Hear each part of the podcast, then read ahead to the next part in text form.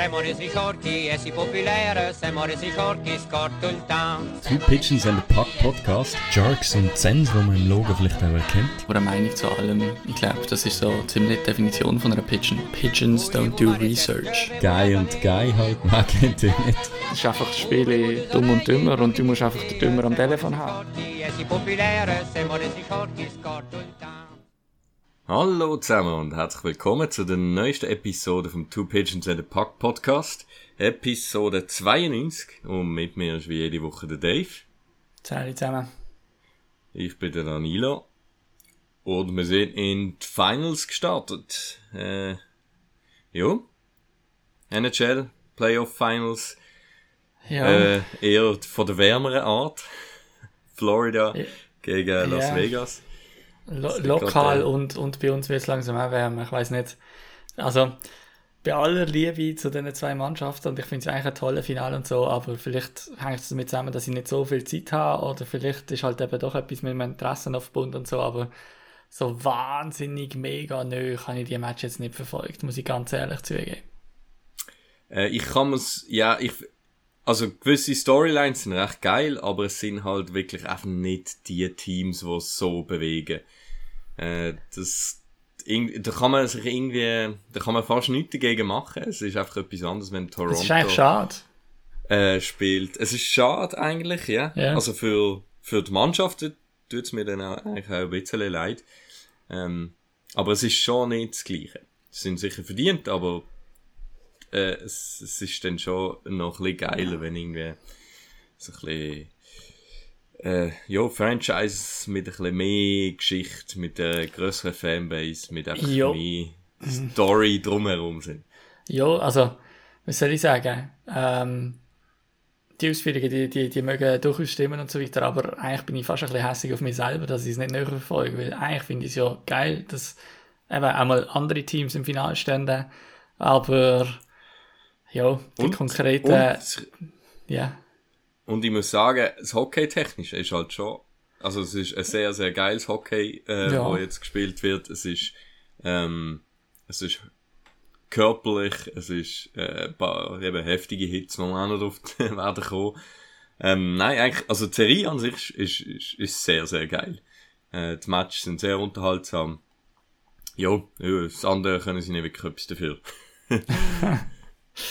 Ähm, nichtsdestotrotz äh, werden wir der Serie sicher nicht äh, wegnehmen. Es sind Stanley Cup Finals und ähm, auch die gehen in die Geschichte ein.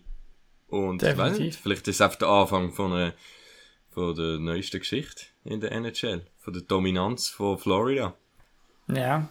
Ähm, vielleicht, zum noch kurz auf eine, eine Geschichte, die definitiv nicht neu geschrieben worden ist, zurückgekommen, ist äh, äh, eine Abstimmung, die wir gemacht haben. Ähm, und zwar habe ich euch gefragt, ob ihr denkt, dass die Schweizer Nationalmannschaft äh, das neue Minimalziel mit dem Halbfinale sollte definieren 90% haben gefunden, ja. Das heißt für mich, also finde ich eigentlich äh, ja, äh, die richtige Entscheidung. Ich glaube, mit dem Kader, mit dieser Generation musst du dir als, das als Minimalziel setzen. Hat man jetzt nicht erreicht. Konsequenzen wird man sehen, ob sich irgendetwas tut. Vielleicht hat man einfach Pech gehabt, wie auch immer. Vielleicht haben wir die letzten Jahre immer Pech gehabt. Ja, wenn ich so schaue, wer sonst noch in dem Halbfinale gestanden ist mit Lettland und mit Deutschland, dann äh, ist es definitiv nicht nur am Können gelegen, dass man das nicht geschafft hat. Darum bin ich da definitiv d'accord damit, dass man das Halbfinale als Minimalziel sollte formulieren. Ja, man denkt, wir die Fragengestaltung wieder ein bisschen mehr äh, in die NHL äh, lenken und fragen euch diese Woche, ähm, da könnt ihr abstimmen, auch gerade auf Spotify bei der Episode. Und zwar geben wir euch drei Möglichkeiten. Es geht um die allerseits sehr beliebte Franchise von der Arizona Coyotes. Und wir fragen euch, sollen die entweder dort bleiben, wo sie sind, noch jemand anders angehen als Coyotes oder noch jemand anders angehen und sich endlich von dem Fluch befreien und einfach ganz ein Rebrand haben und dann nachher irgendwie die Houston, ähm, was gibt's mit H? Die Houston Haribos werden. Nein, keine Ahnung. Irgendwas. Ja. Oder Hawks. Quebec. Ja. Ja, ich kann gerade mal sagen, so wie der angefangen hast, jetzt tönt, äh, so sie, oder dort dort hingehen, wo sie, zurück, äh, wo sie hergekommen sind. Zurückgehen, wo sie hergekommen sind. Sind, sind äh, die Coyotes sind, sind äh, die Quebec Nordiques Nein, vorher? Winnipeg. Ah, eben, geil, das schon nicht. Ja. Und wer sind Sie die? haben- gewesen? Die Atlanta Thrashers? Die sind, äh, die sind nachher Winnipeg wieder geworden. Die sind wieder Winnipeg geworden, genau. Das heißt, der, eigentlich der alte Record von der Winnipeg Jets, von der alten Winnipeg Jets, Ja. ist immer noch Atlanta. bei den Arizona Coyotes. Ah, was? Aha, ja. Weil, Al- ja, der eigentlich die alten Jets, genau, Ja. Okay. sind Coyotes geworden und, ja. Ja, Und Quebec ist bekanntlich ja Colorado geworden. Ja. gut, gut. History mit Ja. Danilo, sehr gut. das habe ich eigentlich mal als Segment wollen. Ich weiss, du hast schon mal gesagt, du willst eine ganze Episode machen, nur über das und so Zeugs, aber äh, soll ich sagen, life got in the way, also von dem her, wer weiß, aufgeschoben heisst ja nicht aufgehoben, wer weiß, was da so noch passiert. Gut, aber ich würde sagen, von deinem History Corner kommen wir zu deiner Pigeon oder zu deinen Pigeons. Wer hast du Genau. auf dem Zettel? Ähm, ich habe zwei Pigeons gewählt. Die eine, ähm, mir noch einfach wieder mal reinbringen. Und zwar der ewige Pigeon Jaromir Jager. Ähm, er ist einfach wieder äh, auf ein Radar gekommen, indem er beim Florida-Spiel äh, dabei war, dort den Match geschaut hat. Ähm, neben, Also, also noch in Florida, oder? in Florida, ja. Ja. äh, ist er gesehen in den Stands, ist dann auch eingeblendet worden, ähm, hat noch einen Jubel gegeben.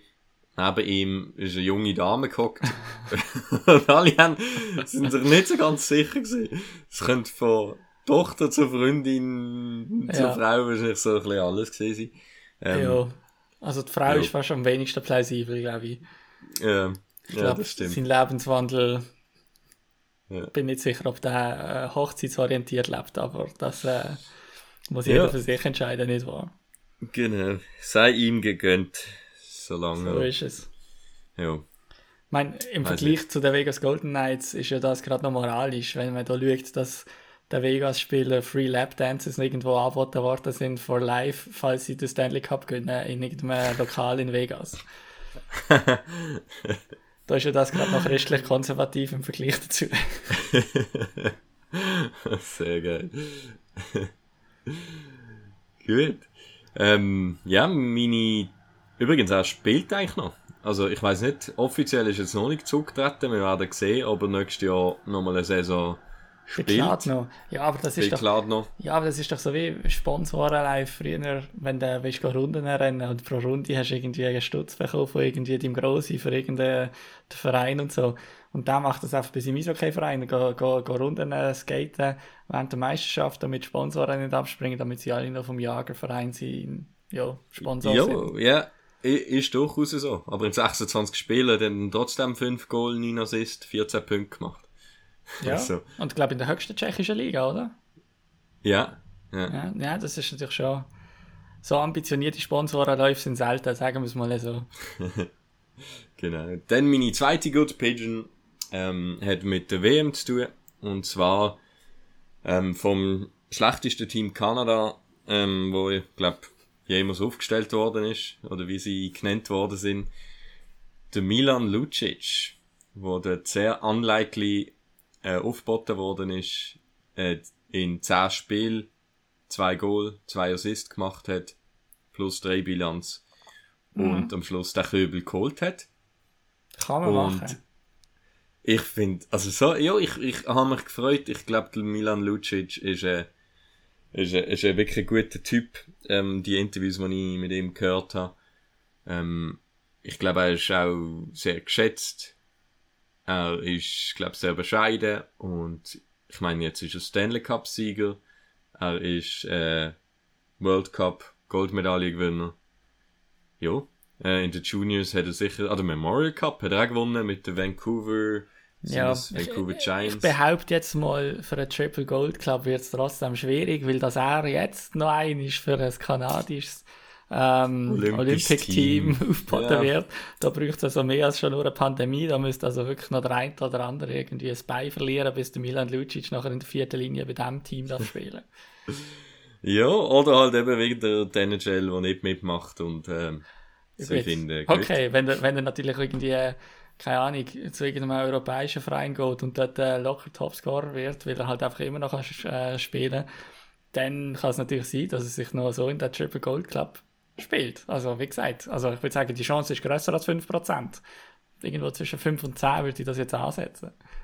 Darum, äh, der Milan Lucic zu, weiß nicht, Zagreb. Kroatien hat, glaube ich, ein Team. Serbien weiß ich nicht. Ja. Weiß auch So. nicht. Ja, war, Ähm. war deine Pigeon. Ja, ähm, vielleicht zuerst noch ganz kurz, bevor ich es vergesse, bevor wir zu meinen Good Pitchen kommen, äh, Brack Challenge. Ähm, wir haben ja auch das.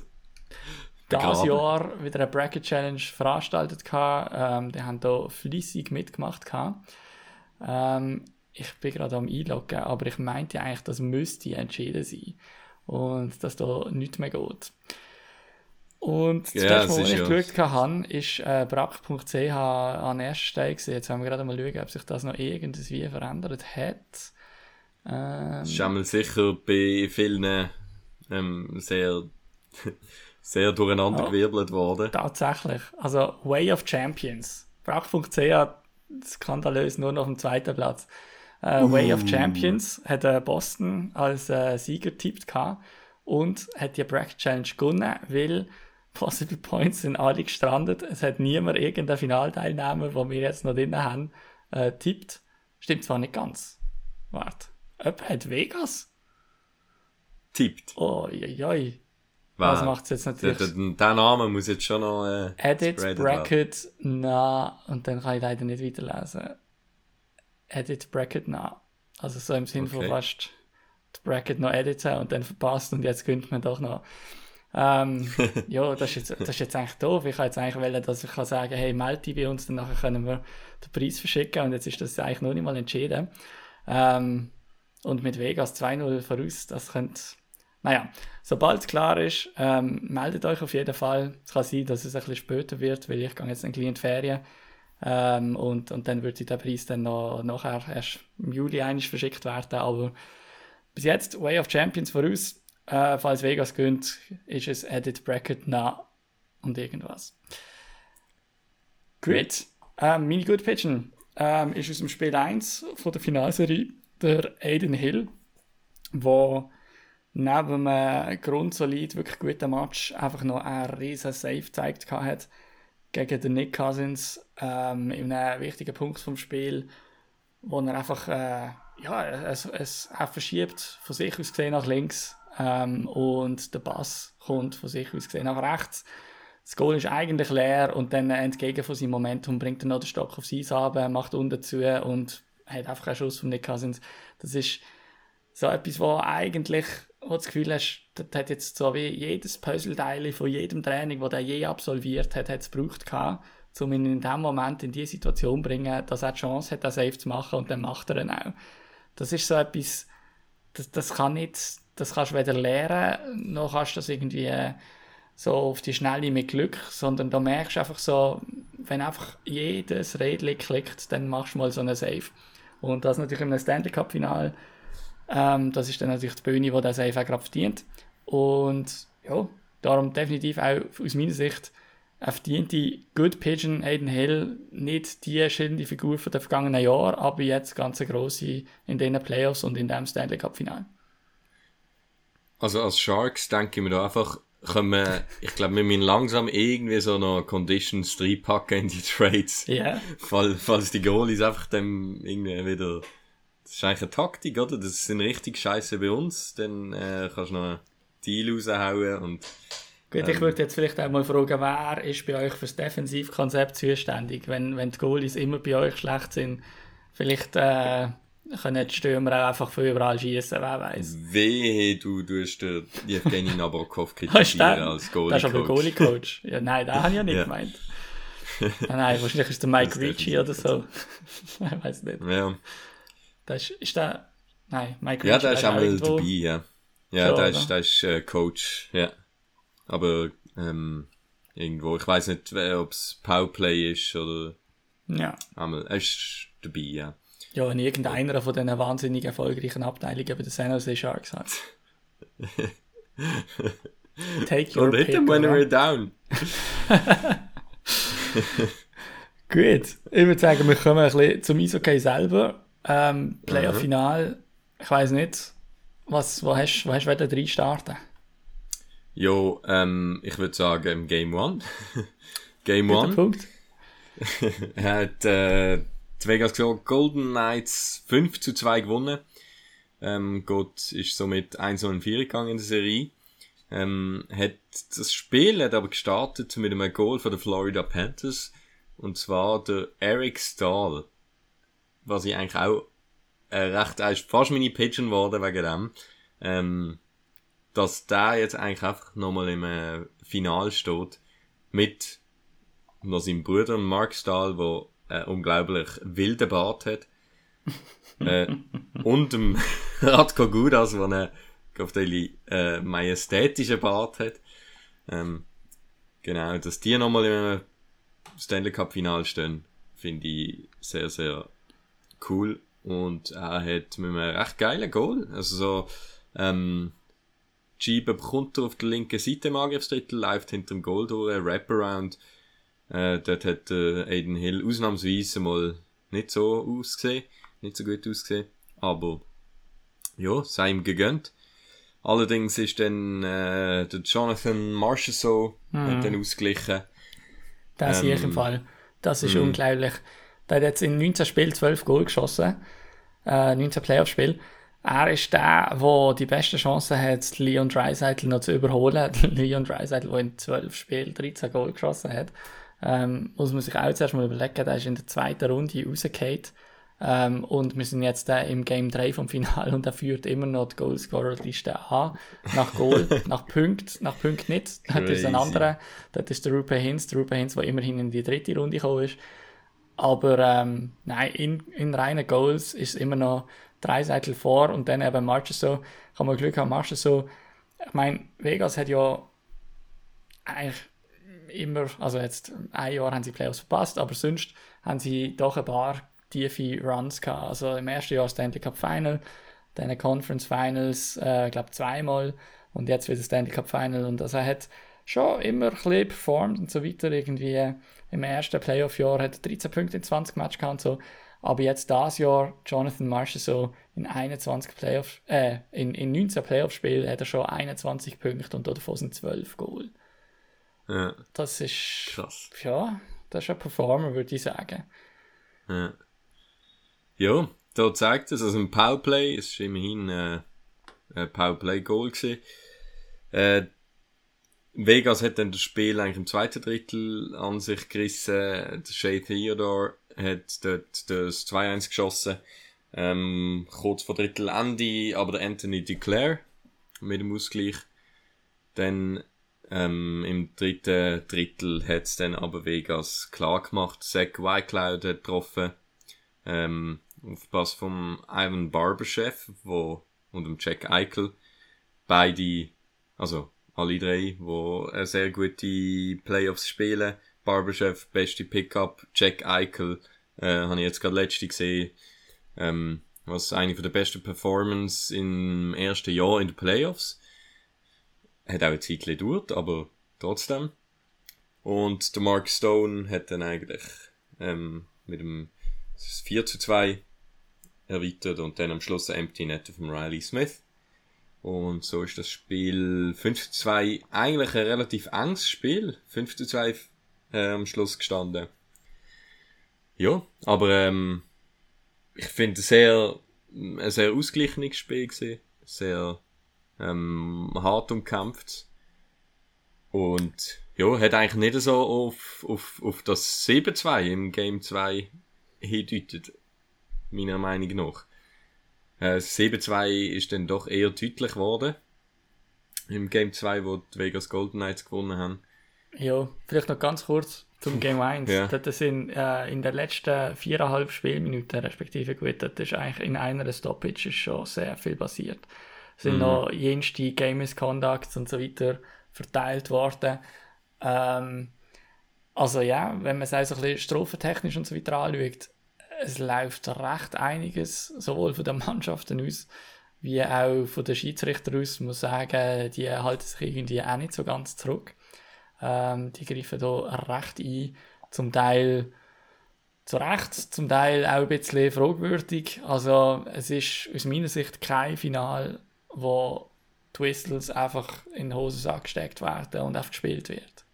Mhm. Ja, der Also, Matthew Kachuk typisch natürlich äh, vorne dabei, Roughing, Misconduct, Sam Bennett, Roughing, Misconduct. Ja. Ähm, Radko Gudas ist natürlich auch noch drin gewesen. Ähm, irgendwo. Ja, ja der, der gut, das hast du gesehen, was äh, da, wer war es denn? Wer hat den Gudas überfahren? Irgendeiner hat den Gudas wirklich Äh, das, überfahren. ja, ist das der gewesen? Nein, das ist Nein, nein, der glaub Chuck nicht, gewesen. ja. Radko Gudas gerade schon. Ja, der ist recht reingelaufen im Game, Barbaschew. Game One ist es gewesen. der, Barbaschew. der Ivan Barbaschew. Nein, ich glaube Game Genau. 2 gewesen. Das ist auch Game 2 gewesen. Ich glaube, Gut, ja. dann kommen wir nämlich gerade zu dem Game 2, weil, Ja. genau, dort, äh, ähm, ja, ist Florida zuerst 4-0 in Rückstand geraten. Jonathan so wieder mal getroffen. Alec Martinez, ähm, Nicolas Roy und Brett Howden. Also vier verschiedene äh, Goalscorer äh, haben getroffen bis zum 4-0. Dann ist man ins dritte Drittel gestartet. Und dort hat äh, Anton Lundell dann das Ganze ein bisschen beruhigen mit einem Goal, aber da ist eigentlich schon ähm, das Spiel eigentlich schon vorbei gewesen. Auch wenn der Jonathan Marshall so nochmal getroffen hat, der Michael Amadio hat noch getroffen für Vegas. Der Matthew Kachuk hat dann noch das zweite Goal für Florida geschossen und der Brett Howden hat dann am Schluss nochmal für Vegas 7-2 besiegelt. Ähm, ja, beim Stand von 4 zu 0 ist, glaub, äh, der grösste Hit basiert, den ich äh, seit langem gesehen habe. Ähm, und zwar Jack Eichel, wo ähm, in, am Spiel auslösen ist und gerade so im neutralen, in der neutralen Zone reingekattet in die Spielfeldmitte und dort kommt der Kachuk volle Kanne der äh, Jack Eichel geht noch so leicht gegen Führung, Ja. sieht aber der Kachuk kommen und das muss ich sagen, also ich meine, man kann ja sagen, okay, ja, fairer Hit, ja, aber auch nur, weil der Jack Eichel sieht und den Kopf wegzieht. Er sieht ihn kommen, geht um und muss man das Video anschauen, er Okay. hat so eine schle- schnelle Reaktion gehabt, dass er den Kopf wegzieht und ihn dann an die Schulter trifft. Okay. Was ich, was ich finde, ist eine sehr clevere Aktion vom Jack Ja, Eichel. Nur hast du den Luxus nicht immer. Den Luxus hast du nicht immer. Ähm, aber ich meine, ja, klar, wenn er dort, also wenn er Kopf voran wird reinfahren, dann wird's natürlich, dann wird der Kachuk wahrscheinlich gesperrt werden, weil dann würde er einfach im Kopf überfahren, reinfahren, Head Contact. Ja, ich finde es noch schwierig. weil, weil, ich meine, der, der, der Eichel hängt ja wirklich am Eis an. Und er, er, er stürzt dann wie auch so ein bisschen mit dem Oberkörper voran schon in den Hit rein, weil er ähm, mit, dem, mit dem Zeichen vom Schlittschuh quasi vorne anhängt im Eis. Und das bringt einfach ihn schon in so eine komische Position, dass es nachher auch für einen Kachuk praktisch unmöglich wird, irgendeinen Hit zu fahren. Und ich meine, zu dem Hit hat er committed. Und das ist auch okay, das ist ja nicht grundsätzlich falsch. Ja. Ähm, also ich glaube, in dieser Situation hier jetzt äh, finde ich es schwierig zu sagen, wenn er den Kopf nicht weggezogen hat und so. Ich glaube, wir können jetzt einfach sagen, hey, schau, es war wirklich ein harter Hit gewesen. Super, dass der Eichel nachher auch wieder aufgestanden ist und äh, auch ähm, Marshall so im dritten Drittel dann äh, das äh, nochmal ein Goal aufgelegt hat und so weiter. Also es wäre ein grosser Verlust für Vegas und für den neutralen Zuschauer, ähm, wenn, wenn der Jack Eichel aus dem Playoff-Final ausscheiden würde. Aber jetzt hier irgendwie, äh, also ja, ich würde jetzt hier, im Kachak kann man viel ankreiden, aber ich finde den Hit nicht. Und das hat halt eigentlich gesagt, gut, Nein, nein, nein, das nein. sagen die Spieler am gesagt, wenn man es nicht, ja, aber ich glaube, ich glaube doch, ja. Nein, ich sag, der Hit nicht fahren. Ich sag nur, wenn er, wenn der Eichel dort den Kopf nicht wegnimmt, dann ist Kachuk gesperrt. Einfach, das, Aber das also, glaube ich nicht. Das glaube ich nicht. Also ich, weil, weil ich mag mich erinnern, dass es viele so. Situationen, ja, aber Ja, ich aber mag mich erinnern, dass es viele Situationen gegeben hat. auf, auf, äh, auf, auf ähm, keine Ahnung, auf Hüfthöhe mit dem Kopf fährt er dort nachher in den Hit rein, weil er einfach angehängt hat. Ich meine, er Aber ich, ich mag mich an so viele Situationen erinnern, wo zum Beispiel auch einer äh, entweder geschoppelt oder noch so poked hat und abend ist und der eigentlich der checkfahrende Spieler erfährt halt seinen Check, aber dann ist halt der Kopf dort. Und dann, Dann ist er gesperrt worden. dann also zumindest äh, sicher eine Strophe. Das sicher. Ähm, ich kann das jetzt sagen, also es hat sicher Fälle gegeben, wo sie äh, äh, wo sie äh, Spielsperren bekommen haben. sag, Aber sag sicher eine. Strophe hat es gegeben. Der äh, Pietrangelo im Ja, Game genau, genau. 25 von der Saison. Hör mir auf. Selbst wenn ich mit dir einverstanden wäre, weiss ich ganz genau, dass du nicht ein Beispiel könntest nennen für irgendetwas, was du gerade gesagt hast. Aber gut. Ähm, ja, wie gesagt, ich glaube, ich glaub, schlussendlich müssen wir einfach happy sein, dass es allen noch gut geht. Ähm, der Eichel hat anerkennt, dass das einfach ein harter Hit war. Der Chuck hat sich für den Hit dann nachher äh, einfach äh, sonst einiges müssen äh, anhören und, und über sich gehen und hat dann Strophen gefressen für äh, das Ganze, was nach dem Hit passiert ist. Ähm, ja, es ist, es ist eine sehr eine giftige Serie. Also extrem physisch. Vegas hat auch Verteidiger, die sehr gross sind. Also, das, das, das äh, Chip and Rush oder irgendwie äh, Chip and Chase, Chase and Dump, Dump and Chase, so jetzt habe ich es verrückt. ähm, Jetzt ist alle Optionen durch. Kick and Rush. Chip, äh, Chip and Charge und Surf und Volley und Tennis auch noch rein tun. Ähm, nein, also das, das funktioniert wesentlich weniger gut als in der vorherigen Serie, weil du einfach halt auch ein Vegas-Team hast, wo mein, ja okay, dann kommt halt eigentlich ein Vorchecken, aber wenn ich einfach 10 cm grösser bin und 7 Kilo mehr auf der Rippe habe oder 12 Kilo mehr habe, dann, ja, viel Glück. Weißt du, was ich mich gerade gefragt habe? Auch als ich die Serie geschaut habe. Wir wissen ja, die NHL ist eine Copycat League. Mhm. Was heißt das jetzt für, äh, also erstens mal für die Free Agent Phase, für Trade, wo werden stattfinden, wie werden sich die Teams nächstes Jahr aufstellen? Wird es wieder so ein bisschen richtig, Ja, äh, man sucht große, schwere Spieler, die dreckig spielen, oder? Also weißt, ich finde, ich find, für mich ist Liga im Moment weniger an einem Punkt, wo du entweder musst groß und schwer sein oder klein und schnell. Ähm, viel wichtiger finde ich die Entwicklung und das sieht man vor allem bei Vegas. Aber bis zu einem gewissen Grad, ja, viel weniger, aber vielleicht auch ein bisschen bei Florida. Ähm, einfach wie wichtig es ist, ein ausgeglichenes Kader zu haben und einfach nicht nur eine Top-Linie zu haben oder zwei Top-Linien und dann einfach ähm, ja, Leute, die wo, wo, du einfach könntest ersetzen mit irgendjemandem, blöd gesagt.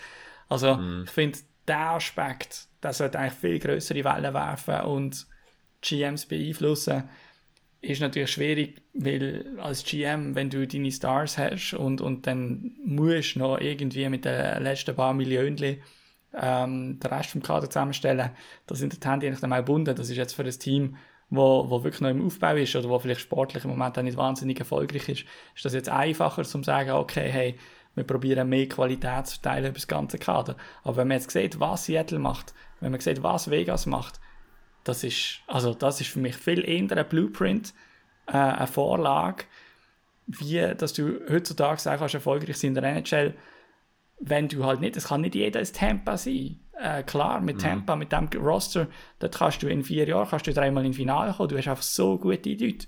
Aber das, das, das, das ist viel schwieriger. Einfacher zum Kopieren ist es, ein konstant gutes Roster zu haben, von der ersten bis zur vierten Linie. Und deine vierte Linie ist halt einfach so gut wie alle anderen ihre dritte Linie. Deine dritte ist so gut wie der meisten anderen ihre zweite. Und deine erste ist vielleicht halt auch irgendwo so zwischen erste und zweite wie den anderen. Du hast vielleicht nicht so die Top, Top, Top Shots. Dann hast du noch alles vernünftige Verteidiger, hast gute Goalies. Und voilà, Stanley Cup wartet auf dich. Also, ich finde, das ist viel mehr das, wo, wo irgendwie Teams Werte aus dem rausnehmen oder was sie einmal aus meiner Sicht sollten daraus rausnehmen. Ja. Jetzt äh, Prediction. Wer war die ähm, Finals MVP bei Florida und wer bei Vegas, wenn sie gewinnen? Also ich meine, Finals MVP werden ja meistens ähm, Spieler vom Sieger. Gewinner. Nicht immer. Ähm, der Jean-Sebastian Giger hat 2003, äh, ich glaube 2003 hat er es bekommen, wo sie verloren gegen Colorado. Ja, was ich schon mal schön finde, oder schön finde, aber es gibt, es gibt in jedem zweiten Jahr gibt's Diskussion, ja, da haben sie das Team, da, die sind zwar nur in Conference Finals gekommen, aber der Spieler, der ist so gut gesehen, der hat sein Team dort geschleift, vielleicht wird es sogar der, obwohl der nicht einmal im Finale gekommen ist und so. Und das finde ich dann immer so ein bisschen an den Haaren herbeizogen und so. Ähm, weil meistens entspricht das überhaupt nicht der Realität von diesem Award. Ähm, ich denke, äh, im Moment spricht nicht viel gegen den Jonathan Marshall so von Vegas, wenn, er, wenn Vegas gönnt. Ähm, größte Konkurrenz kommt aus meiner Sicht vom Aiden Hill, einfach weil Goalie so eine wichtige Position ist, gerade bei einer Mannschaft, wo du nicht einen Leon Dreiseitel oder einen Conor McDavid hast, sondern wo wirklich von der Tiefe vom K3 lebt. Das heißt, entweder der, der am wenigsten raussticht aus dieser Tiefe, und das ist für mich im Moment Jonathan Marshall so, auch wenn du sachstarke Leistungen auch von einem Jack Eichel und so weiter hast, ähm, oder halt eben der Aiden Hill. Ähm, bei Florida, ich meine, es ist jetzt noch nicht sein Final. Also er hat schon getroffen und so, aber äh, wie man da nicht entweder auf einen Bobrovski oder auf einen Kachak kommt und bei diesem Finalverlauf müsste der Bobrovski also wirklich nochmal, also erstens müsste sie gewinnen und zweitens müsste der Bobrovski wirklich, wirklich nochmal liefern, damit er äh, für mich der MVP wäre, weil bis jetzt ist der Final noch nie für ihn gelaufen. Ja. Bis eigentlich zu dem Final, hat ich gesagt, hat Bobrovski Ja. die Nase vorne. Knapp, Ähm, weil auch der Kachak mit seinen Overtime-Winners und Ja. so, das ist auch einfach wirklich brutal Elite. Also, Aber eben, und jetzt finde ich, hat Kaczak, ähm, ja, indem sie halt, also wenn jetzt irgendwie noch zwei Shutouts raushaut, dann muss ich sagen, eben, dann ist Bobrovski sicher dort vorne dabei. Aber ich würde sicher einen vom Gewinner auswählen. Einfach, es passt, sie, sie übergehen ja die Trophy auch gerade an dem Tag und ich finde, ja. Weißt, ja, ich find dann finde ich, es, es sollte dann schon äh, ein freudiger Anlass sein und wenn Genau. dann Shigeru dort ist, niedergeschlagen Ja, und die Trophy entgegennimmt. Hm. Ja. Ich denke auch. Ich meine, klar kannst du nachher, steht das quasi auf deinem CV, blöd gesagt, oder wie auch immer. Ähm, und steht bei dir irgendwo in einem Schränkchen in der, in der Cottage, wo Jetski im Bootshäuschen steht.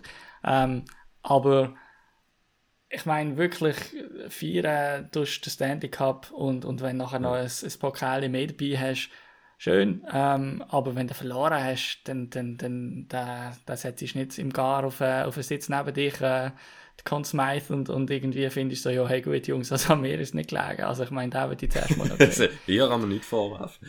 Das ist ja. Spruch äh, im Hockey. Schlecht läuft. Also ich kann mir nicht vorwerfen. Ja, ich kann nichts zu der genau. Teamleistung sagen, aber gut gespielt. ähm. Nein, Ja. aber allerdings muss ich sagen, es wäre ja aus einem sportlichen, rein so aus einem so Sportsmanship fand ich es eigentlich etwas recht Cooles. So, eben, ich komme aus der Pädagogik und ich fand es eigentlich etwas Tolles, wenn wie im Verlierer, äh, Verlierer seine Leistung eigentlich ja. äh, honoriert wird. Genau, also Aber- du, von denen, die verloren haben, also nur von denen, die verloren haben, bist du der Beste gesehen. Gratuliert. So wie es anerkennen, so das, äh, weiß nicht, so ein bisschen das, okay, verloren, aber, ja, ja. ähm, Ich bin mir sicher, die Leute mit ihrer Einstellung, die sie haben müssen haben, um an diesen Ort zu kommen, die schätzen nichts mehr als einen Trostpreis. Das kann, kann ich dir garantieren im Fall. Also, ähm, ich meine, Zweite ist ja fast Erster sozusagen, oder? Also ich meine, nein. ja, also, da sehe ich natürlich auch, der, Aber dann musst du, aber dann, dann, das ist dann so eine Awards-Gala, die du irgendwann im Juhe raus musst machen. Also das kannst du dann nicht, äh, wenn die anderen... Ja, eben, das finde ich keine auch. Ahnung was. ich glaube, wenn du Moment das willst dir machen, ja, ja. genau, Ja. voll. Wer denkst du, wer, wer denkst, den Cup? Gibt es noch eine Chance? Oder wie viel, wie viel Spiel braucht Vegas, äh, bis sie den Trophy gesichert haben? Ja, ich, ich glaube, ich, ich habe das Problem, dass ich glaube immer für einen Underdog bin. Und ich glaube, darum werde ich auch immer so enttäuscht. und weil momentan ist es einfach so, bin ich für Florida und sie sind hinter drin. Ähm, ja. Ich tippe auf Vegas, so wie sie jetzt gespielt haben. Ja, ist auch schwierig zum anders zu sagen. Äh, Vorteil ist, wenn es nicht in das Game 7 geht, dann bin ich sogar noch im Land dafür. Dann können wir sogar vielleicht noch eine Post-Stanley Cup-Episode aufnehmen, wenn es ins Game 7 geht. Dann bin ich Ich schon mache der eine eigene Episode. Genau, dann Oder machst du... lade Äh, Gast ein. genau. Also meldet euch, wenn ihr wollt. ja, eure CVs gerne, auch mit Trostpreisen. Wo sind einmal Zweiter geworden? Der Danilo tut alles anrechnen. ähm, äh, ich wäre da viel strenger, aber äh, der Danilo nimmt auch gute Zweitplatzierte, also von dem her. Nein. Gut, ähm, ich würde sagen, wir kommen noch ein bisschen weg vom Stanley Cup Final an sich, weil, wenn wir ehrlich sind, äh, die ganzen Match haben wir jetzt auch nicht geschaut und ich glaube, so von den Storylines her und so weiter haben wir jetzt ein paar Sachen angesprochen. Ähm, Also einen habe ich ganz geschaut, weiß nicht. Ja, Also zur Teamleistung nicht, kann ich nichts sagen. ist es äh, ist, äh, ist die ernst? Hast du einen geschaut? ah, der, ja, Game 2. Okay. Ja, gut. Habe ich dir Unrecht da. ähm, ja, Jetzt hättest du müssen sagen. Nein, weißt du was, das hast du müssen sagen. Hast sagen. Ja, also, das habe ich jetzt aber nicht gemerkt. Ja, gut. ich sage nichts mehr weiter. Ähm, mein Papi hat immer gesagt, wenn du nichts Liebes sagen hast, sagst du amigs lieber einfach nichts. Gut. Ähm, also, wir haben noch einiges an Listener Requests. Und zwar ähm, einerseits via Twitter bekommen. Dort haben wir heute auch, äh, habe ich kurz rausgeschaut, dass wir aufnehmen und haben dort einige Fragen bekommen. Sehr cool, merci vielmals. Ähm, aber auch via Spotify, wo ihr gerade Fragen könnt in so ein kleines Feld reinschreiben. Das haben wir auch nach der Episode wieder offen. Also, wenn ihr irgendwelche Sachen habt, ähm, können auch irgendwelche Teams sein, die nicht in den Playoffs vertreten sind, logischerweise. Ähm, oder fragen jetzt irgendwie Schweizer oder keine Ahnung was. Wir sind immer sehr froh für Anregungen, weil das unseren Podcast einfach auch ein bisschen in neue Richtungen wieder treibt. Und das eine ist gesehen, das grosse Thema, und zwar, es hat zwei, ja, eigentlich doch, zwei grosse News-Items in dem Sinn gegeben. Ähm, das, was nicht in einer Frage angesprochen worden ist, was aber auch basiert ist, äh, vorgestern, also am Montag, ist ein 8-Jahres-Vertrag für Cole Caulfield. Cole Caulfield bleibt weitere 8 Jahre bei den Montreal Canadiens. Ähm, er hat, oder 9 Jahre, weil er hat ja glaube ich einen Vertrag, ich weiß gar nicht, schnell lügen. Ähm, 8 Jahre mal 7,85 Millionen hat er unterschrieben. Ähm, nein, der Vertrag von nächstes Jahr, also jetzt nach, das, nach dem Sommer von der laufen. Ja, also ich meine, die Sample Size ist nicht wahnsinnig riesig. Also er hat jetzt eigentlich drei NHL-Saisons gespielt. In der einen hat er 10 Matches gespielt, in der anderen 67. Äh, und jetzt in der vergangenen gerade hat er 46 gehabt und hat dann verletzt müssen ähm, passen. Ähm, aber ja, ich meine, jetzt, wenn man schon nur anschaut, 46 Spiele letztes Jahr, 26 Goal, 10 Assists, das sind äh, super Wert bei einem Montreal Canadiens Team, wo er die Rolle wird bekommen. Er und der Nick Suzuki sind die Leader von dieser Mannschaft von der Zukunft. Und ich glaube, das ist ein super Deal. Also ich bin sehr großer Fan davon, muss ich fast sagen, als Ottawa-Fan, ähm, von jungen Spielern mit langen Verträgen ausrüsten, äh, rüsten, weil schlussendlich wirst du eigentlich immer fast das Kader müssen zusammenstellen und Spieler lange Verträge geben. Und ganz ehrlich, dann gehst du lieber einem 23-Jährigen den 8-Jahres-Vertrag anstatt einem 31-Jährigen. Von dem her, ich finde das eine super Sache. Ja, haben wir schon ein paar Mal davon gehabt. Die Sharks haben Ja. genau das Gegenteil bewiesen. Die haben versucht, äh, aus jedem Deal irgendwie rauszupressen. Außer dann irgendwie mit äh, 32 dann oder 8 Jahres Deal rauszuklepfen. Ähm, ja, genau. sicher nicht der Weg, wo man sollte gehen. Darum, ja, ich meine, perfekt. Wenn es jetzt, wenn es, ich meine, wenn es klappt, dann hast du einfach durch die ganze Prime durch Ja. zu einem Deal, wo du kannst drumherum bauen. Ja, geil. Und ich meine, im Verlauf von dem Deal wird auch die Cap noch ein bisschen raufgehen. Jetzt äh, in den ersten ein, zwei Jahren vielleicht noch nicht so, aber ähm, wenn du acht Jahre Zeit hast, dann nachher wird die, der Anteil, wo du dem Spieler zugesprochen hast, immer wie kleiner. Und dann wird das ein super Deal sein. Also ich glaube, die werden das nicht bereuen. Ich kann mir das sehr schlecht vorstellen, dass sie von ihm werden enttäuscht sein. Entgegen, äh, Im Gegenteil, ich, ich könnte mir eher vorstellen, dass er äh, noch eine richtige Breakout-Season haben wird und dann auch mal, keine Ahnung, zwischen 40 und 50 Goal könnte schießen. Klar, Montreal als Team müsste auch noch ein Schritt vorwärts machen, damit das wirklich gut möglich ist. Und auch die Wahrscheinlichkeit, ich meine, dass es so schlecht wird, dass du so einen Deal dann gar nicht wegbekommst. Ja, Ähm, sagen wir, wenn ich jetzt, keine Ahnung, wenn du in zwei Jahren merkst, okay, er ist nicht so das, er wird nicht so abfallen, dass er einfach gar nicht mehr scoret, aber er wird vielleicht auch nicht mehr so gut scoren. Aber dann ist er immer noch 24. Das heißt, ein Team, das ihn aufnimmt, sagt sich dann vielleicht einfach, okay, ich, ich tippe jetzt drauf, äh, ein bisschen ein anderes Environment und dann kommt er wieder Ja. und man kann da einen guten Deal raushauen. Also es hat, Und im Zweifelsfall Ja. gibt es immer noch die Arizona Coyotes, wahrscheinlich auch in zwei Jahren noch, und die haben bis jetzt noch jeden genommen, also von dem her ähm, ganz verloren bist du nie. Ähm, andere grosse News, was es gegeben hat gestern, ist ein Trade gewesen. Äh, und zwar ein Three-Way-Trade.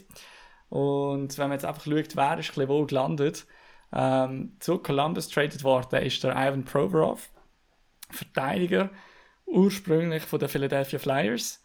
Ähm, das mittlere Das- Team, das man eingebunden hat, äh, sind LA Kings. Ähm, dort äh, ist der Provorov kurz Luft holen. Die haben nachher äh, noch. Oder habe ich jetzt doch? Salary retained. Die haben Salary Ähm. retained, genau. Ähm, und noch ein paar andere Pieces bekommen. Kevin Connaughton, Hayden Hodgson, Bö, beides AHL-Vertrag. Kann ich jetzt nicht viel dazu sagen. Ähm, zu Philadelphia ist einiges gegangen, und zwar einerseits Cal Peterson. Cal Peterson, ähm, das ist äh, Goalie bei den Philadelphia Flyers. Der hat noch das und nächstes Jahr Vertrag, also besser gesagt nächstes und übernächstes Jahr Vertrag, 5 Millionen. Ähm, hat jetzt diese Saison abgeschlossen gehabt, hat in LA 10 Spiele äh, gemacht in der NHL und äh, 0,86 Fangquote gehabt. Das ist jetzt nicht der Wahnsinn. Also das ist eher ein ein Cap-Dump als sonst etwas. Ähm, wer man bekommen hat, der aber ein ziemlich äh, gutes Piece ist oder der durchaus gebrauchbar ist, ist Sean Walker. Ähm, ebenfalls von LA. Helge Granz, den Namen finde ich einfach geil. Ähm, das klingt für mich zwar immer so irgendwie nach einem, äh, keine Ahnung, Comedian oder keine Ahnung. Ähm, und ein Second. Und dann von Columbus, dort wo ja der Provorov dann wirklich gelandet ist, hat man einen First Rounder bekommen. Das ist der 22 Overall Pick dieses Jahr und ein Second von nächstes Jahr, wo nachher noch irgendeine Condition dranhängt, die ich jetzt nicht vorlese. Also, Three-Way Trade, eigentlich das größte Piece, das gewechselt hat, ist der Ivan Provorov, neu bei Columbus. Ähm, plus, äh, Philly hat mit Cal Peterson einen Goalie aufgelesen, wo LA nicht mehr wollen hat, der noch zwei Jahre Vertrag hat. Und das hat jetzt auch so ein bisschen die Diskussion ausgelöst. Was läuft mit dem Carter Hart bei Philadelphia? Weil der ist jetzt relativ klar auf dem Trademarkt. Er wird auch mit verschiedensten Teams in Verbindung gebracht. Was beim Carter Hart noch ist, ist, er ist Teil von der ähm, 2018 Junioren-Nationalmannschaft von Kanada, wo ähm, in diesem Sommer jetzt sollten endlich mal irgendwelche Resultate von der NHL, von der Untersuchung in dem ähm, Sexual äh, Abuse Skandal ähm, sollten irgendwelche Resultate präsentiert werden. Könnte natürlich sein, dass das im Carter Hart seine Trade-Situation beeinflusst, ähm, ganz egal davon, ob er jetzt dann dort Teil ist oder nicht, aber dass NHL-Teams das Ganze abwarten in dem Sinn. Ich glaube, du meinst äh, Kader Hard. Carter Hart, genau. Jo.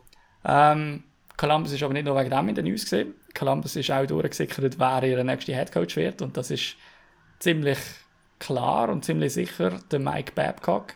Ähm, man hat also nicht mit dem Ivan Provorov hat man nicht nur äh, einen wahnsinnig beliebten Spieler, der sich äh, mehr oder weniger homophobisch direkt geäußert hat, ähm, zu sich geholt, sondern noch der Mike Babcock, der zuletzt in der NHL bei den Leafs war und wo nach seiner Leafs-Zeit einiges ans Licht gekommen ist, was so ein bisschen an ich weiß nicht, irgendwie Psychological Warfare ist wahrscheinlich noch der freundliche Begriff, den man könnte verwenden. Könnte. Also, ja, Psychological Abuse, also wirklich so ein bisschen äh, zum Teil Sachen, die nicht einfach nur so tough und oldschool und weiß ich was sind, sondern wo wirklich äh, Spieler dann halb drauf gegangen sind. Und auch zum Beispiel Johan Franzen, der schon über das geredet hat. Und wo nachher wirklich so ein bisschen nicht nur die Lust am Hockey, sondern so ein bisschen ziemlich die Lust an allem verloren haben, zeitweise wegen Mike, Mike Babcock auch. Also, eine sehr, äh, das Interview mal. Ja.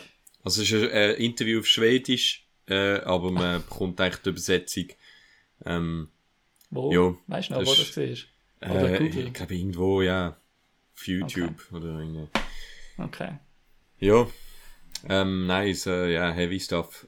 Ich meine, ich Mhm. bin ja jemand, wo, wo durchaus so zweite Chancen und so. Ich glaube auch, ja, okay, Mike Babcock.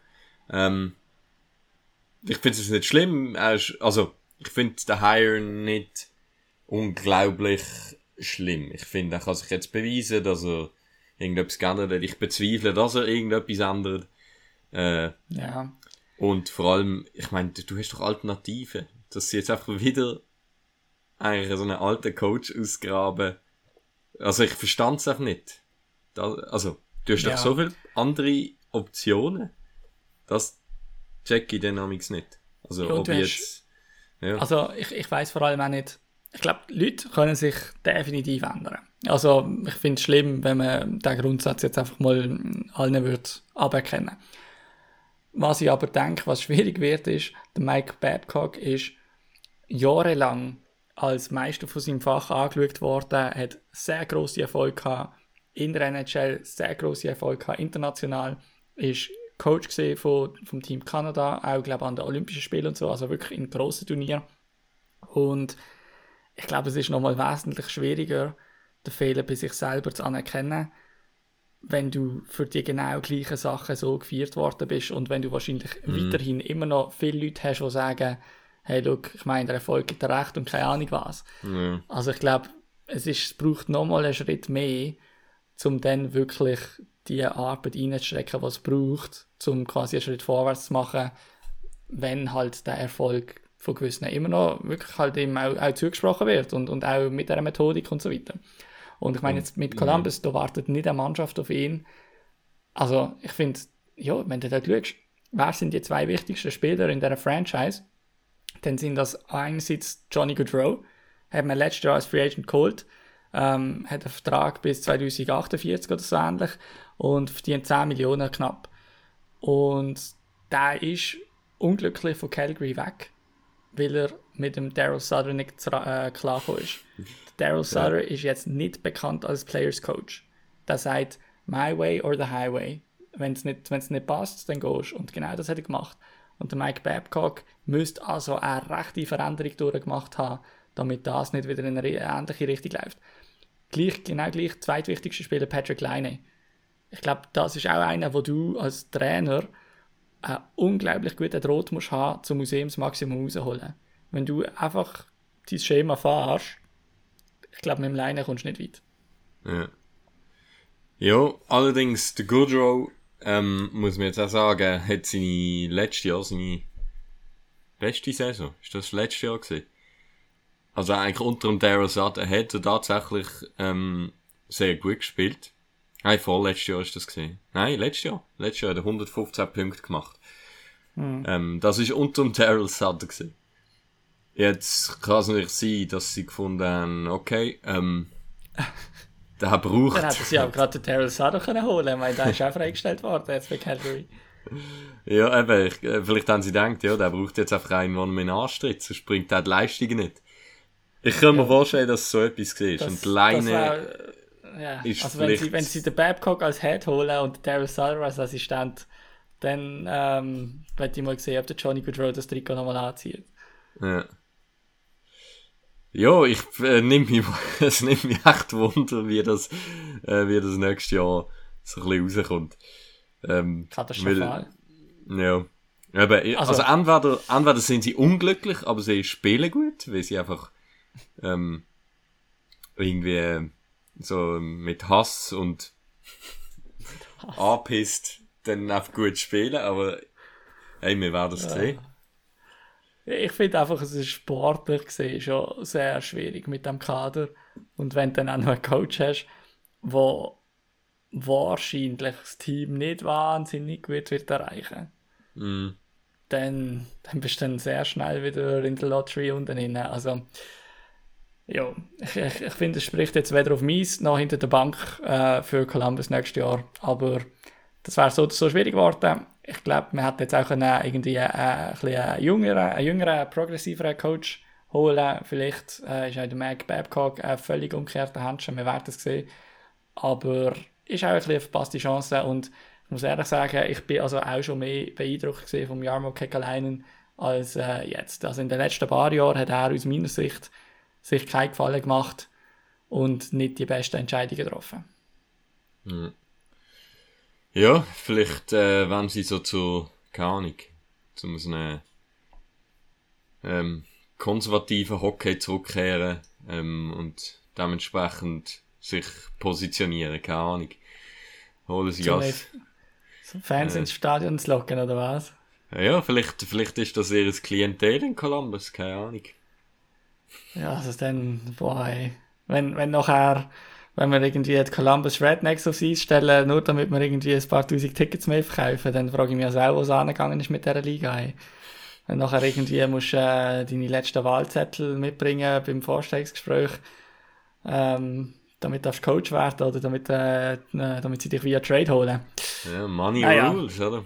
Ja. Ja, ja, ja, ja. Ähm, ein neuer Ruler hat es dafür gegeben äh, in Pittsburgh. Und zwar haben sie dort den Dubus geholt und haben ihm gerade so ein bisschen den Schlüssel zur ganzen Stadt gegeben. Äh, er wird dort, äh, oder ist schon geworden, äh, President of Hockey Operations, also eigentlich quasi der, der das ganze Hockey ähm, überschauen wird. Die Rolle, die vor ihm, ähm, ich meinte, der Brian Burke hat bei Pittsburgh und bei Toronto der ähm, Brandon Shanahan. Wir haben es letztes Mal schon ein bisschen angedeutet, Brandon Shanahan, der es nicht hat können lassen, eigentlich so ein bisschen die Finger drin zu haben bei ihm, zu Toronto, das ist eigentlich recht klar durchgedrungen, auch wenn das nicht alle gleich äußern. Jetzt äh, bei Pittsburgh hat er wirklich freie Hand. Es ist auch nicht ganz offiziell bestätigt, aber ich meinte, äh, jemand hat gesagt, man geht aus, dass der äh, Dubus dort einen 7, also sogar einen 8-Jahres-Vertrag unterschrieben hat. Also das ist wirklich eine längere Sache, die dort jetzt kommt. Und ich glaube, das ist der perfekte Moment für Pittsburgh. Weil jetzt der Dubus, ich glaube, der Dubus ist einer, was, ja, also vielleicht ist es nicht ganz richtig. Ich glaube, es ist auf jeden Fall langfristig der perfekte Moment, weil ich glaube, der Dubus kann jetzt neue Strukturen reinbringen, wo nachher auch äh, nach Crosby und so weiter dem Verein extrem gut tun wird. Ob der Dubus der richtige ist, um jetzt noch ein, zwei Jahre das Maximum rauszuholen, ich weiß es nicht. Aber es schadet sicher auch nicht mit einem neuen Gedankengut. Also so super gut ist es jetzt nicht gelaufen für Pittsburgh dieses Jahr und so. Und die Hörle, die rennen einfach davon mit dem Kader. Und ja, Ja. aber sicher Das für die langfristige Zukunft, ja. glaube ich, wird's, ist es ein sehr guter Move für Pittsburgh. Äh, GM ist momentan bei Nicht besetzt. Pittsburgh.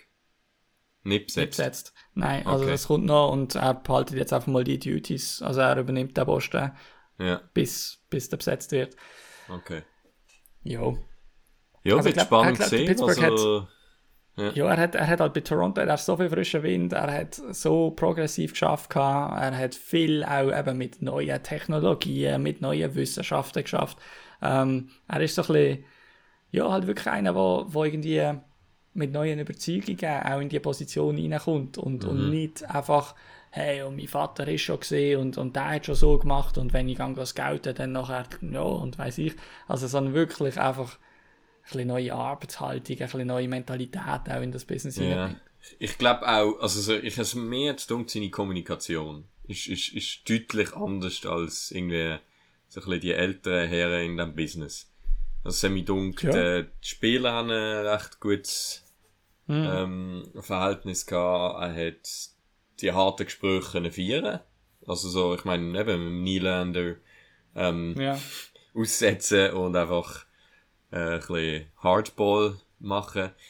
Ähm, aber ich glaube, er hat dort, wir können das auf einem Business-Level feiern und trotzdem irgendwie Menschlichkeit zeigen, was ich oder so ist es einmal rübergekommen. Ich meine, ich sehe, wir sehen ja überhaupt nicht hinter die Kulissen. Aber Ja. es ist einmal so rübergekommen. Ähm, ja, jetzt hat er eben noch zwei Jahre bei Pittsburgh, wo wahrscheinlich der Crosby und der Malkin und der Letang noch sind. War geil, ja, wenn er vielleicht dort äh, noch ein paar Jahre versucht rauszuholen, aber langfristig, ähm, ja, winkt der Rebuild von dem her. Und ich Ja. meine, dass er dort äh, seine Erfahrungen können sammeln, ich glaube, das kommt ihm dann zu gut. Mhm. Vielleicht können wir gerade noch schnell eine Brücke schlagen zu einer anderen Listener Question, wo war, ähm, wer von Matthews, Martin, Tavares oder Nylander mir am ehesten würde traden als Leafs GM? Huh. Ähm, kann ich sagen, Tavares Ja. können wir eigentlich aus der Liste nehmen.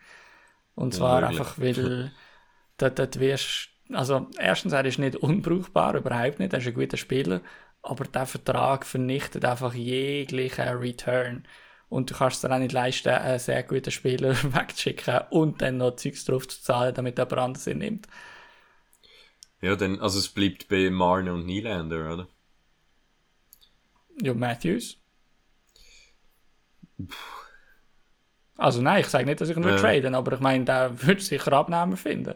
Ja, das ist so. Ähm, also ich meine, äh, sie Vertrag, gut, würdest du ihn dann, ja, gut, er ist restricted, hä?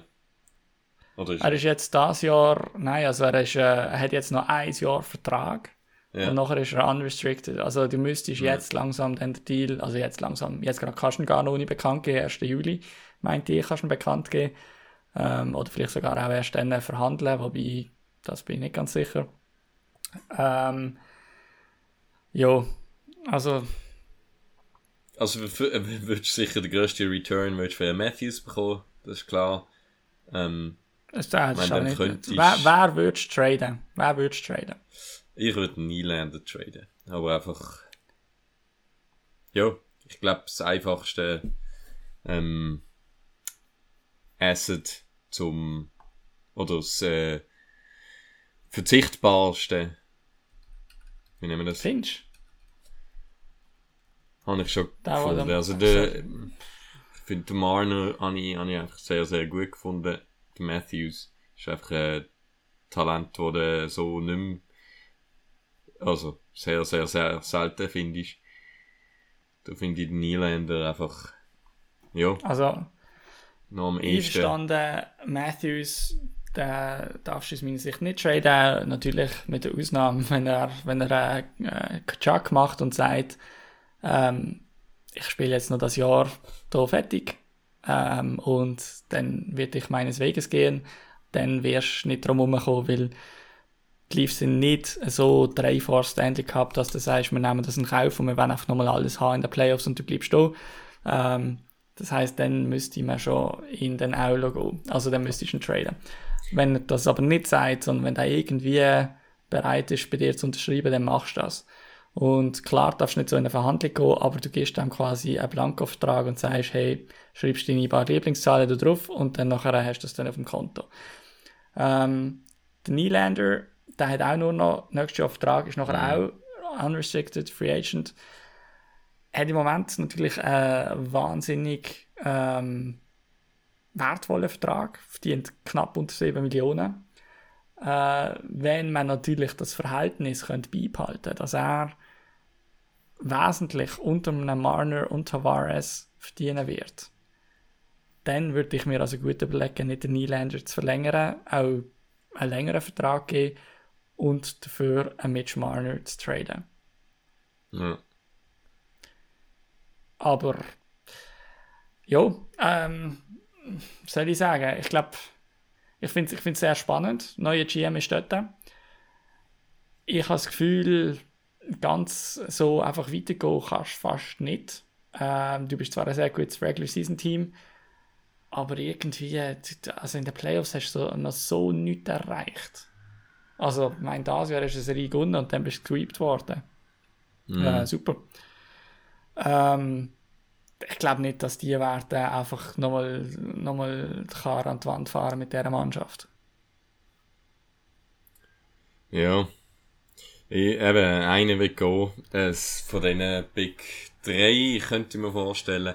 Obwohl der Bradtree Ja, Living, ja, da ist ja jetzt Es neue wird, GM. was, man vielleicht noch, was man vielleicht noch sagen kann, es wird immer wie unwahrscheinlicher, dass einer traded wird, weil ich glaube, bei zwei oder sogar drei von denen tritt am 1. Juli ein Modified No Trade oder irgendwie No Trade Clause ein. Also jetzt gerade könnten sie sie noch einfach dealen und sie könnten nichts sagen. Ähm, ab dem 1. Juli ähm, tritt dann, äh, ich glaube, beim Nylander und ich meinte auch beim Marner, schnell schauen.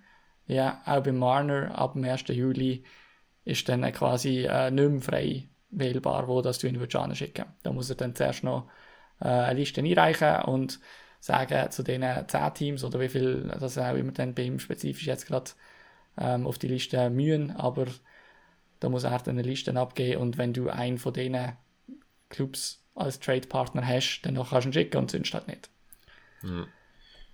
Gut, Bradtree Living hat äh, im Interview gesagt, er hat äh, die Spieler getroffen ähm, und ja, so ein bisschen über die Zukunft mit ihnen geredet. Und dass er schon das Gefühl hat, dass sie auch äh, langfristig weiter wollen, äh, dort bleiben. Aber ich meine, gut, was das jetzt Ja. bedeutet. Und äh, wenn es dann so weit ist, Ja, also weißt du, wenn du der Austin Matthews bist, ähm, Mhm. oder wenn du der William Nylander bist, dann sagst du das. Und dann das nächste Mal, wenn du triffst und zum Vertragsverhandlung gehst, dann sagst du, ja was, aha, na gut, also für unter 9 Millionen bleibe ich nicht da, wenn du der Nylander Mhm. bist. Oder keine Ahnung was. Oder als Matthews sagst du, ja unter 14 bleibe ich nicht. Also ich will ein Live for Life sein, aber also nicht unter 14. ja, Oder? Also ich meine, es ist eh alles einfach Presse und was gesagt wird und so weiter. Ähm, Lügenpresse, Lügenpresse. ja, also es hat sicher auch schon Spieler gegeben, die es öffentlicher kund gemacht haben, dass sie gerne würden traded werden. Das ist jetzt hier sicher nicht der Fall.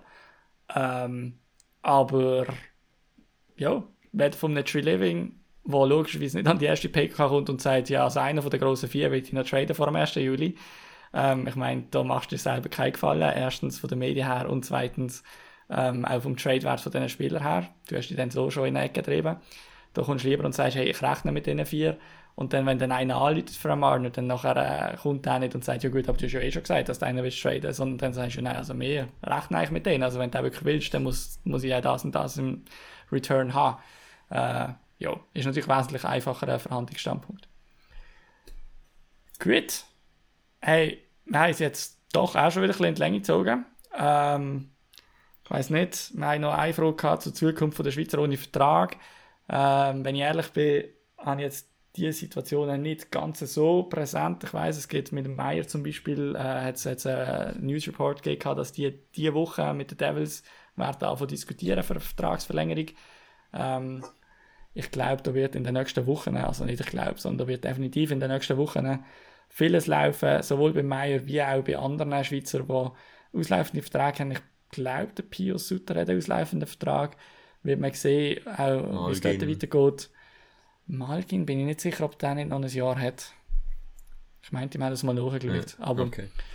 ja, aber da wird sicher sehr viel klarer werden in den nächsten Wochen und ich glaube, macht jetzt wenig Sinn, um da auch noch drüber zu spekulieren. Ähm, Ja. Übrigens, du hast, du hast noch auf einen anderen Listener-Request, hast du noch kurz äh, deine 30 Seconds of Research reingegeben, oder? Mit ein paar Schweizer Junioren. Ja, genau. Wir sind noch gefragt worden wegen dem Draft nächstes Jahr. Also nein, eigentlich ist es so gesehen, dass ähm, von der Aussage her, ähm, ich glaube, wir haben die Aussage getroffen, dass jetzt nicht so viel nachkommt wegen Ja. äh, Schweizer Zukunft und so. Ja, Ähm, ja, das ist, muss ich auch sagen, ich glaube, das ist eine Aussage, die immer wieder getroffen wird. Und unter anderem von Thomas Rost, ähm, mag ich mich erinnern. Und äh, da bin ich, habe ich einmal eine Online-Encontre gehabt mit dem Thomas Rost, wo ich da anonym in einer On Online-Tageszeitung einen Kommentar geschrieben habe. Ähm, und irgendwie ich mag mich erinnern, dass irgendwie 2007 oder 2008 hat Thomas Rost im Top Hockey damals im Magazin, äh, hat er irgendwie einen Artikel geschrieben, dass äh, die Zukunft vom Schweizer Eishockey, dass dort einfach keine Talente nachkommen und so.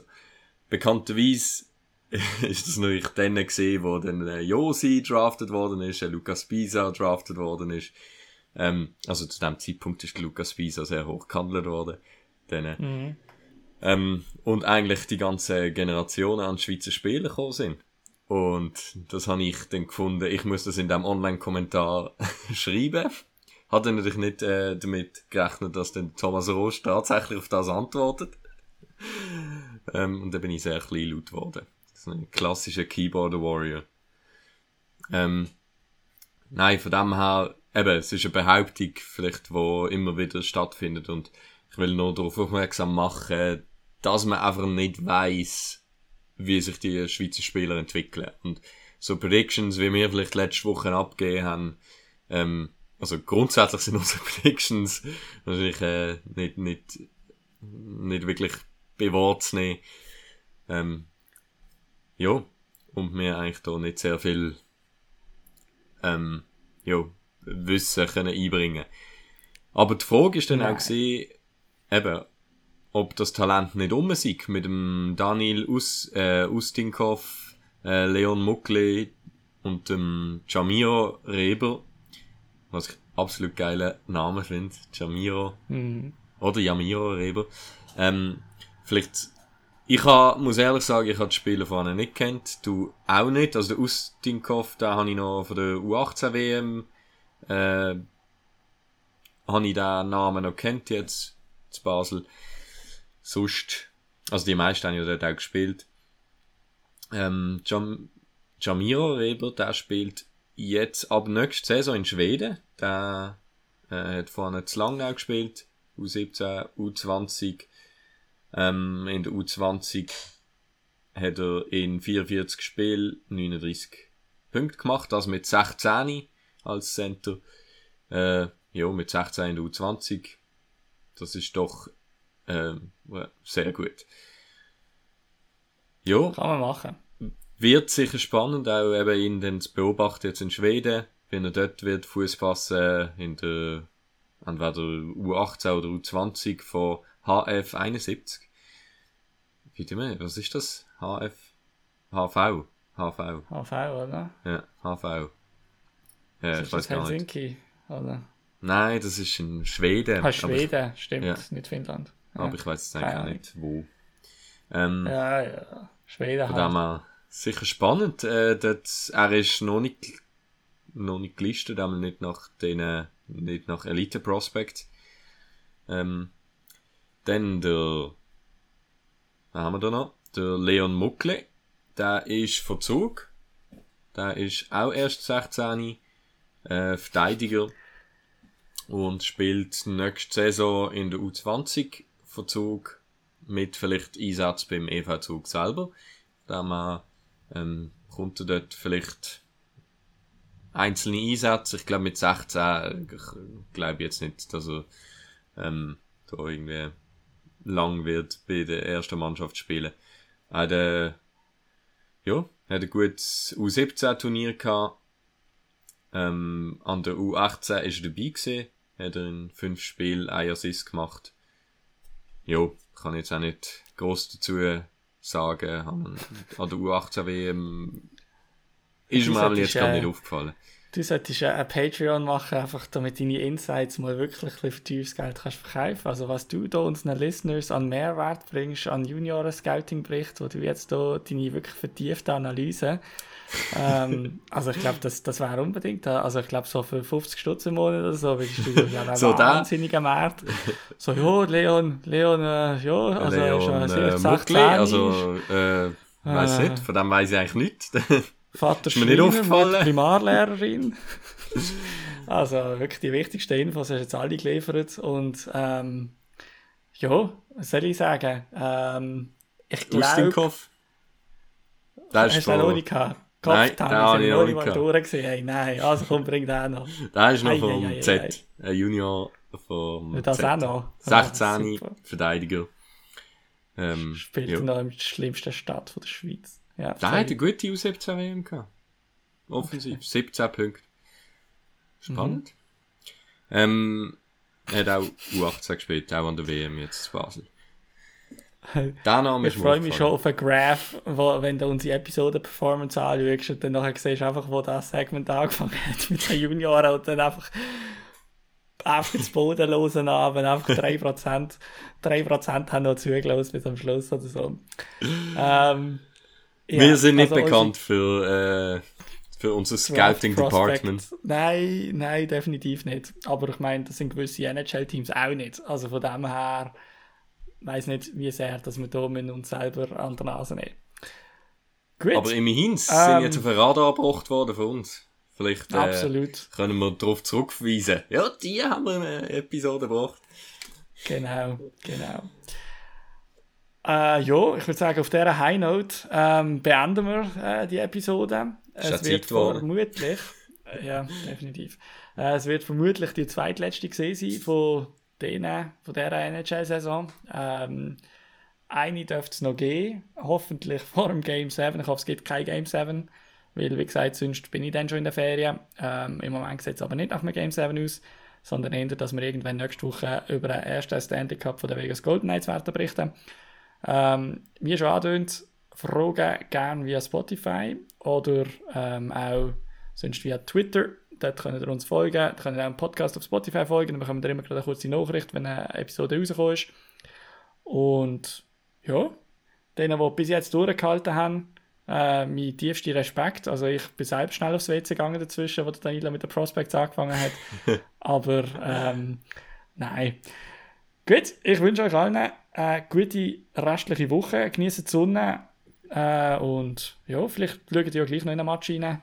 Vegas gegen Florida, Sunshine, Duell. Ähm, Mhm. Ja, dann hören wir von uns nächste Woche wieder. Ja, Äh, schönen zusammen. Ciao, ciao. Hey, I'm Mark Shifley. Hi, I'm Nathan McKinnon. Today we're going to learn about Pigeon. pigeon. A pigeon is someone you don't respect, maybe a bit of a bench warmer. I think what it derived from is kind of the lower end of a bird. It's more of a friendly thing, Pigeons don't do a whole lot. They're kind of just annoying. mostly just a fun way to jab at each other. Best captain in the league, Mario Giordano. Woo! Pigeon. Every guy in the entire NHL has been called a pigeon at least once. JVR. Pigeon. We just thought it was the funniest thing ever. I know he enjoyed it. It could go from calling someone a pigeon to a pidge to a pidgey. Someone on the team who uses pigeon a lot would be Nikita Zadorov. He thinks he's uh, Nick Lidstrom, so calls everyone a pigeon. If someone sees like a pigeon on the street, you know, you take a picture of it and send like our team Snapchat group and refer to one of the boys. I think that's always the you know good memory about talking about a pigeon.